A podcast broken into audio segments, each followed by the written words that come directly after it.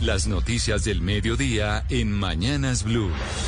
12 del día, dos minutos. Estamos aquí para informarlos de la mano del servicio informativo de Blue Radio. Don Eduardo Hernández, buenas tardes. Muy buenas tardes, Camila. La noticia sigue estando sin duda en la Florida. Las autoridades allí en Miami avanzan en las labores de búsqueda para dar con el paradero de cerca de 51 personas que se estima estuvieron en el edificio o estaban en el momento del colapso esta madrugada de este edificio de 12 pisos allí en el sector de Miami Beach. Hay varios latinoamericanos, entre ellos, atención, la hermana de la primera dama de Paraguay.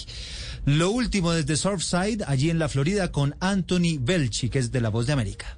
Según han confirmado las autoridades, hasta el momento hay 51 personas que están desaparecidas y solo se habla de una persona muerta por esta tragedia. Además, 35 heridos ya han sido trasladados al hospital. Algunos vecinos que han presenciado el derrumbe de esta construcción han explicado que el ruido era parecido a una bomba y que algunos incluso llegaron a creer que lo que estaba pasando era un terremoto. Las autoridades han explicado que los perros de búsqueda han estado trabajando durante toda la noche entre los escombros tratando de localizar supervivientes. La ciudad también ha prestado su ayuda para reubicar a las familias afectadas para que se puedan quedar en un hotel. Eh, y, pero todo ocurrió sobre la una y media de la madrugada cuando la policía recibió una llamada de aviso del derrumbe del edificio que está situado entre la calle 88 y la avenida Collins frente al mar. Al mismo tiempo, ya se está trabajando para averiguar qué es lo que ha pasado, unos trabajos de investigación que se podrían alargar varias semanas, ya que aparentemente el edificio de 12 plantas cumplía con todas las normativas y estaba en buen estado. 12 del día, tres minutos. Impresionante cómo se cayó ese edificio en Miami. Hace minutos salió un parte médico con el estado de salud del representante legal de la EPS Medimás, que fue víctima de un atentado en el norte de Bogotá. Uno de los antecedentes de este asunto tiene que ver con un informe de la Defensoría del Pueblo en el que ubica a Medimás Juan David como una de las prestadoras de salud con más quejas de los usuarios. ¿Tiene algún tipo de relación la agresión al, eh, al representante legal de Medimás con esta lista? Pues aún así eh, Camila se está a la espera de cierto tipo de investigación referente pues a la relación que hay con este ataque al representante legal Freddy Segura con la lista de la Defensoría del Pueblo. Por lo pronto le digo que Medimás asegura que el estado de salud del representante legal se encuentra estable y en recuperación. Además emiten una voz de rechazo a los ataques contra todos los funcionarios que trabajan en el sector salud. Escuchamos precisamente a Daniel López, que es asesor jurídico de Medimás sobre este caso. Desde Medimás rechazamos el ataque sufrido por nuestro representante legal el día de hoy en inmediaciones de la calle 100.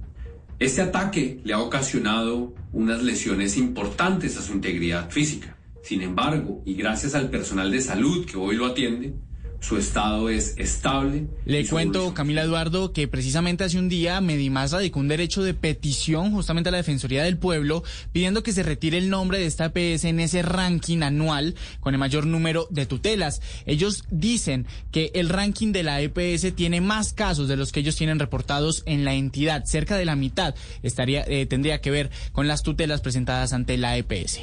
Gracias, Juan David. A las 10, a las 12, perdón, 12 del día, 5 minutos, les hablamos hablamos del último balance que entregó la Policía Nacional a propósito de los actos vandálicos que hubo anoche en cuatro ciudades del país. Quemaron una iglesia, intentaron quemar un portal de Transmilenio en Bogotá. Hay 10 policías heridos y 5 capturas. Mateo Piñeros. Sí, Eduardo, pues en Bogotá fue vandalizado el portal Américas y el portal Suba. Este último lo intentaron quemar, como usted decía, algunos vándalos con bombas incendiarias, pero la situación pudo ser controlada por la policía. Esto dijo el director de la policía, el general Jorge Luis Vargas, sobre el vandalismo que se presentó en el país el día de ayer. Todo el país resultaron 10 policías lesionados con diferentes objetos. Fueron capturadas 5 personas. Se dio apertura a 8 noticias criminales. Continúan avanzando los procesos de investigación criminal para llegar a estos delincuentes. Eduardo, por otro lado, en Pasto las instalaciones de la registraduría y la DIAN fueron vandalizadas. En Manizales, dos CAI y dos motos pertenecientes a la policía sufrieron afectaciones y en Bucaramanga un cajero automático y una empresa de mensajería también sufrieron de estos actos de vandalismo. Es importante explicar también que en muchos de estos ataques se utilizaron bombas incendiarias, según explicó la policía. Y Mateo, después de esto que usted acaba de contar, de esa jornada de vandalismo en Bogotá hace minutos, habló la alcaldesa de la ciudad, Claudia López, quien planteó que lo que necesitan los jóvenes son oportunidades y no que los estigmaticen. Lo que dice la alcaldesa es que los desmanes obedecen a una minoría politizada. Estas fueron las palabras que dio la alcaldesa Claudia López antes de entrar a un consejo extraordinario de seguridad. Bogotá ha respondido con oferta de empleo para jóvenes. Bogotá ha respondido con oferta de educación superior gratuita para jóvenes. Y la inmensa mayoría de los jóvenes están allá. Mientras que unos pocos vándalos están en la calle. Más de 50 mil jóvenes están aplicando a empleo joven y a jóvenes a la U. Porque lo que querían eran las oportunidades y en la medida en que las encontraron las tienen. Rechazamos toda forma de violencia, toda forma de manipulación política, toda forma de represión. Cuando haya vandalismo, por supuesto, intervendrá la justicia y la policía para garantizar que podamos tener una convivencia pacífica. Es una minoría Son las 12 del día, 7 minutos. El alto comisionado para la paz rechazó el comunicado del ELN anunciando la renuncia de alias Gavino como jefe máximo de ese grupo armado ilegal y la designación de alias Antonio García. De hecho, Camila, se están conociendo algunos datos. Antonio García, dice el Ministerio de la Defensa, es el determinador del atentado terrorista en la Escuela General Santander en el año 2019. Se ofrece una recompensa de hasta 4 mil millones de pesos por su cabeza y tiene 20 órdenes de captura en su contra. Un hombre que además se dice es el responsable de la guerra urbana que ha planteado el ELN. José David Rodríguez, ¿qué dice el comisionado para la paz sobre este movimiento de la guerrilla del ELN?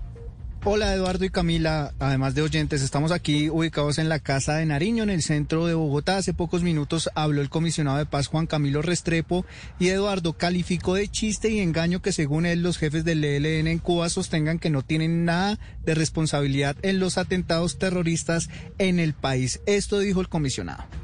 Ya hay un gestor, que es el señor Cuellar. Lo que hemos dicho con ese gestor y con interlocutores es que ratificamos el compromiso de este gobierno con la paz, verificando, por supuesto, las reales intenciones de que exista una paz. Y nosotros no podemos permitir esa clase de planteamientos. ¿Cómo así? O eso no es. Se está en Cuba, se está pretendiendo realizar unos acercamientos para verificar las verdaderas intenciones de paz y por el otro lado se dice que en el actual criminal que hace en el territorio colombiano no tiene nada que ver. No, no, Camila, también muy importante señalar que el alto comisionado exclamó o señaló lo siguiente más bien, abro comillas, no soy comisionado de la guerra para que no vengan con esos calificativos, esto también ante las críticas que ha recibido. Pero mire, José David, también hubo pronunciamiento sobre ese tema por parte del ministro del Interior que está en estos momentos en Medellín, Susana Panenzo. ¿Qué dijo el ministro? Mientras que cumple su agenda de trabajo en Antioquia, el ministro del Interior, Daniel Palacio, se refirió al reciente cambio de líder dentro de la guerrilla del ELN que anunció esta mañana a alias Antonio García como nuevo jefe máximo tras el retiro de alias Gavino. El ministro aseguró que los cambios de mando al interior de la guerrilla no eliminan las órdenes de captura ni la responsabilidad en los crímenes. Que los criminales se retiren, pues no quiere decir que las órdenes de captura cesan en donde está ese criminal hay que capturarlo. El ministro, sin embargo, no hizo referencia a si este cambio interno dentro del ELN podría afectar o no los acercamientos exploratorios que ha tenido en los últimos meses el gobierno nacional con el grupo guerrillero.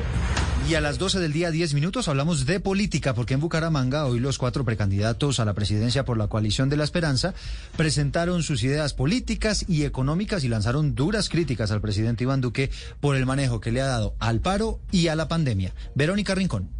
En Bucaramanga, el ex senador y exministro del Interior Juan Fernando Cristo, quien hace parte de la coalición de la Esperanza que pretende competir para la presidencia del 2022, se refirió a la crisis que afronta el país por la pandemia y el paro nacional y arremetió contra el presidente Iván Duque, a quien señaló de poco preparado para afrontar esta crisis. Y esas dos circunstancias dramáticas para Colombia, con el gobierno más incompetente y con el presidente menos preparado para enfrentar una crisis de esas dimensiones. Cristo, el exgobernador de Antioquia, Sergio Fajardo, el excongresista Juan Manuel Galán y el senador Jorge Robledo en Bucaramanga también expresaron que su propuesta de gobierno presidencial incluirá el sentir y la participación de los sectores en lo económico y lo social.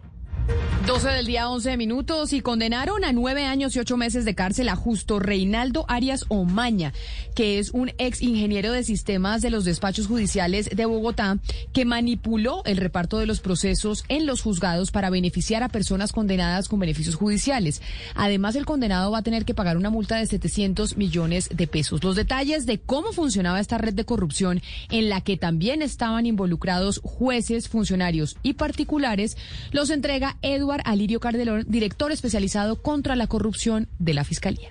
Un fiscal de la Dirección Especializada contra la Corrupción demostró que el exfuncionario desvió el expediente de una persona condenada por el delito de tráfico de estupefacientes en Villavicencio Meta. Caso llegó a un juez de ejecución de penas de Bogotá el cual le otorgó prisión domiciliaria y permiso de trabajo al sentenciado. Se estableció en este caso que la persona favorecida pagó 250 millones de pesos por el beneficio judicial. En otro evento, Arias Omaña entró al sistema de reparto con el usuario de otro funcionario y dirigió una condena por lavado de activos al mismo despacho de ejecución de penas. Esto ocurrió cuando el funcionario se encontraba en vacaciones. El hombre sentenciado recibió algunas concesiones por las que entregó 30 millones de pesos. La manera como hacían sus marrullas, sus mañas en la justicia para tratar de beneficiar efectivamente a los condenados. Y la Procuraduría, ya que estamos hablando de temas judiciales, pidió investigar a un abogado que en aras de defender judicialmente a un presunto violador de una niña, quiso manipular a la víctima para que se retractara de esas acusaciones. La historia la tiene Asdrúbal Guerra. La Sala Penal del Tribunal de Bogotá confirmó la condena a Elbaran Císar Ordóñez Criollo como autor de los delitos de incesto, acceso carnal abusivo y actos sexuales con menor de 14 años. La Procuraduría comprobó que existió manipulación por parte de la defensa del implicado para que la menor de edad se retractara de la versión inicial que originó el proceso en su contra.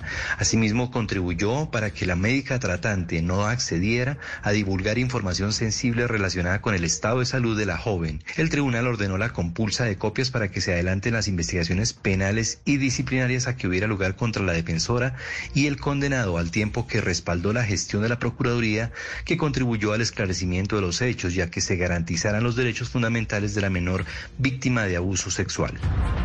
12 del día, 14 minutos y un juez de Medellín, un juez de Medellín condenó a Lina Marcela Pérez Álvarez a 16 años y 8 meses de prisión como autora del crimen del líder político Campo Elías Galindo Álvarez, que era militante del partido político Colombia Humana. Silvia Charri. Si la condena en contra de Lina Marcela Pérez se da a través de un preacuerdo que le otorgó la Fiscalía y que avaló el juzgado 11 penal del circuito de Medellín. Y con este acuerdo la condenan entonces a 16 años y 8 meses de prisión como responsable eh, del crimen del líder político Campo Elías Galindo, que recordemos pues era militante del partido político Colombia Humana. Según la investigación, el crimen eh, se cometió el 28 de septiembre del año pasado en el propio apartamento de la víctima ubicado en el barrio La América en Medellín y justamente su cuerpo fue hallado dos días después eh, de los hechos y en ese momento el dictamen de medicina legal arrojó que presentaba un trauma en el tórax provocado con arma blanca. Días después fue capturada esta mujer quien permanece privada de la libertad desde el 10 de noviembre del año pasado y ahora entonces pues se conoce su condena. Silvia, gracias. Son las 12.15 y Coviandes informó que comenzó ya la construcción otra vez del puente de Chirajara, aquel que, que colapsó en la vía entre Bogotá y Villavicencio. Su construcción va a durar por lo menos 32 meses. Daniel Cano. Tras la aprobación de la Agencia Nacional de Infraestructura, la concesión Coviandes informó que inició la construcción del puente del Chirajara en la vía al llano y que esta obra tardará 32 meses en finalizarse. Es decir, que este puente debería estar en funcionamiento en los primeros meses del 2024. Añadieron además que el viaducto tendrá una longitud de 421 metros y que estará soportada en dos pilotes de una altura de 54 metros y la otra de 73. Por último, la concesión indicó que este proyecto generará 350 empleos directos en la región. La noticia internacional.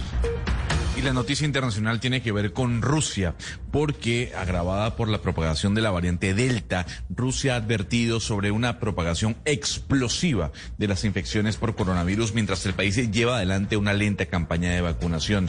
Hay que decir que la viceprimera ministra Tatiana Galikova dijo que hay que tomar medidas restrictivas más fuertes y acelerar el proceso de vacunación porque la, variante Delta ya se encuentra en Rusia.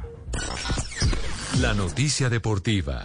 La noticia deportiva llega a esta hora desde el Reino Unido en su octava semifinal del año. Los tenistas colombianos Juan Sebastián Cabal y Robert Farah no han podido acceder a la gran final luego de perder hace pocos minutos con parciales de 6-0, 7-6 y 10-6 ante el norteamericano Raheb Ram y el británico Joe Salisbury en el abierto de Innsbruck. Esto en el Reino Unido. Así termina la preparación para los colombianos que desde el lunes comenzarán Wimbledon, el tercer Grand Slam del año 2021 y donde ellos defenderán la corona.